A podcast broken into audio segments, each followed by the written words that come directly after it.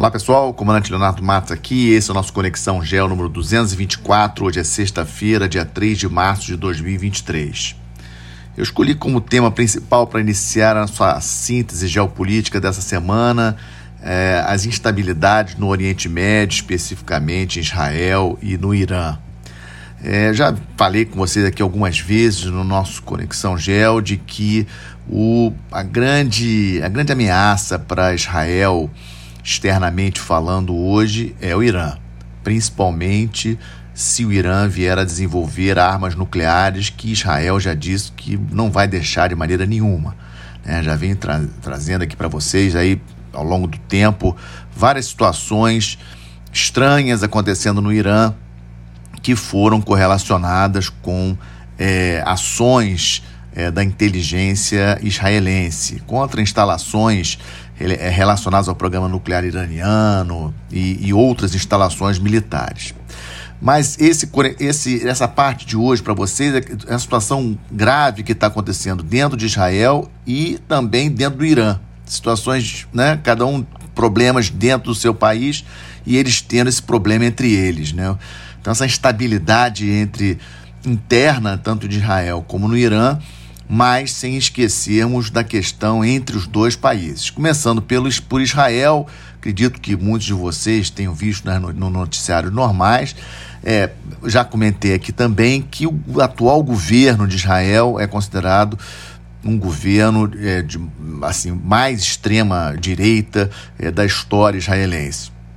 O primeiro-ministro ainda é o Benjamin Netanyahu, novamente o Benjamin Netanyahu, é, mas ele, para poder ser escolhido primeiro-ministro dessa vez, teve que se aliar com os partidos mais à direita é, na política israelense. Então, são é, ultranacionalistas, alguns ministros israelenses ultranacionalistas, e é, esses partidos mais à direita em Israel são totalmente contra é, o Estado palestino, a presença dos palestinos, a convivência com os palestinos na região e a violência é, na, na, na, entre palestinos e israelenses aumentou bastante a partir do final do ano passado, quando o governo tomou posse efetivamente.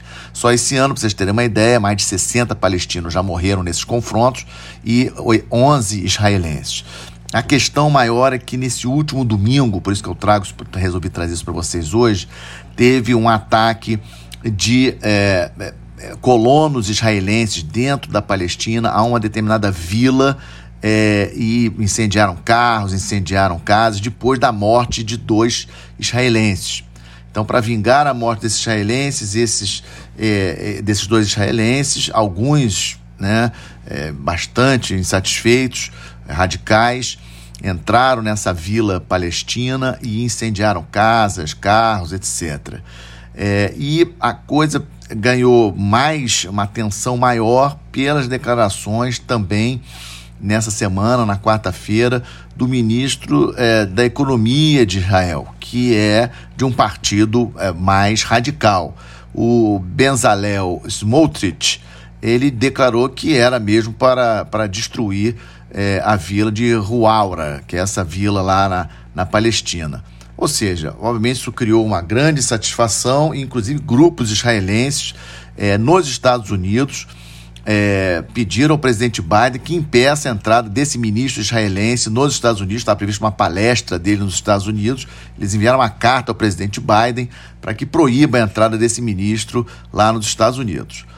Então, a situação em Israel muito tensa. E no Irã, nós já acompanhamos várias questões relacionadas ao Irã, né, aqueles protestos que aconteceram a partir de setembro, muitos protestos, e esses protestos voltaram essa semana, na verdade, no final da semana passada e essa semana, mas relacionados com a questão econômica, ou seja, a economia iraniana sofrendo bastante cesta básica do Irã aí com uma inflação de 70% anualizada, é, o, a moeda iraniana muito desvalorizada em relação ao dólar e também no meio dessa confusão toda aí de economia sofrendo e essas tensões todas, uma, é, é, uma questão assim que pra, me surpreendeu eu não tinha ainda eh, ouvido falar dessa questão, por isso que trago para vocês hoje.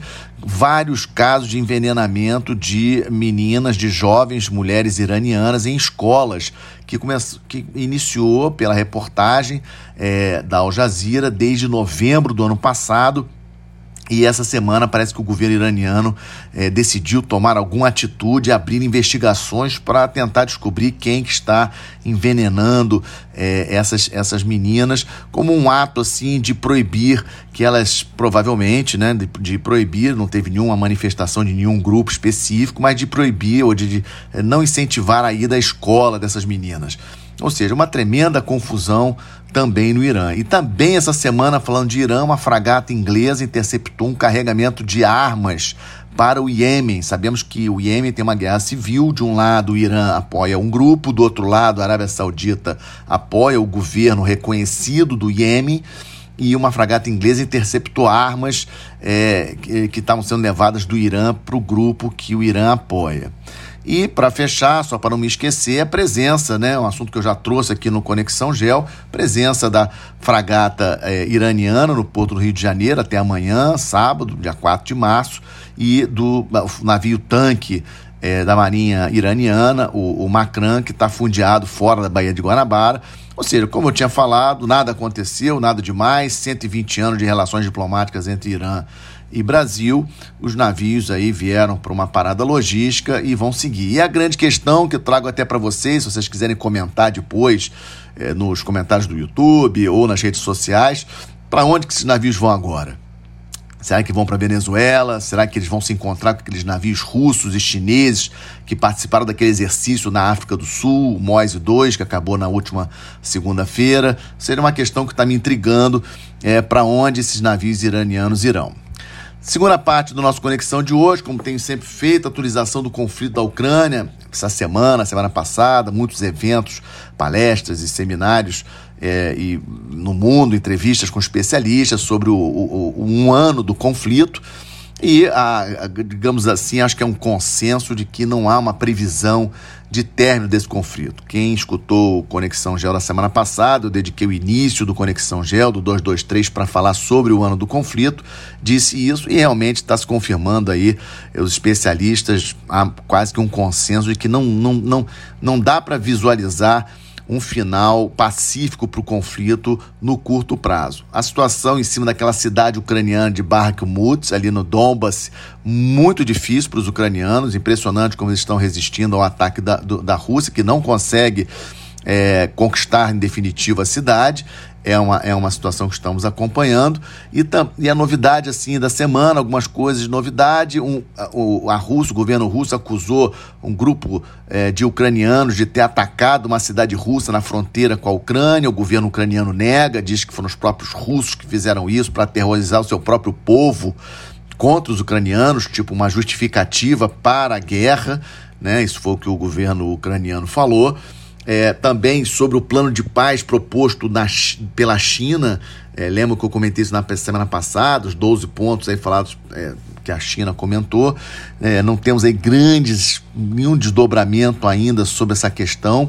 É, o presidente Xi Jinping recebeu o presidente da Bielorrússia essa semana, lá em Pequim, e é interessante a gente ver essa, essa aproximação de China com Bielorrússia, que Bielorrússia é um dos países mais importantes ali para, para a guerra ali da Rússia. Imagina se a Bielorrússia troca de lado e passa para o lado do Ocidente também, ou seja, Bielorrússia é fundamental para a Rússia nesse momento e a visita do presidente Lukashenko a Pequim essa semana também me chamou a atenção.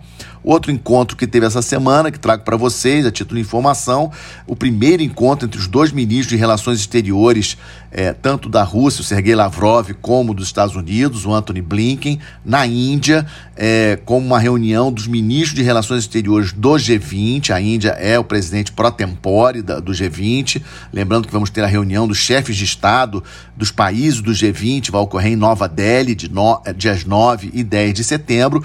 Mas essa semana o, o Lavrov se encontrou com Anthony Blinken lá numa reunião privada, o que, de certa forma, é bom, é positivo. Espero que eles tenham ali mais ou menos se entendido com relação a, a, a essa, essa guerra, esse conflito, mas não tivemos aí, de, pelo menos, uma declaração dos dois lados positiva, mas a gente sabe que uma de, a declaração que vai para a imprensa é uma coisa, o que eles conversam é, a portas fechadas é outra coisa. Vamos para a parte do Estamos de Olho. Começo com as eleições na Nigéria.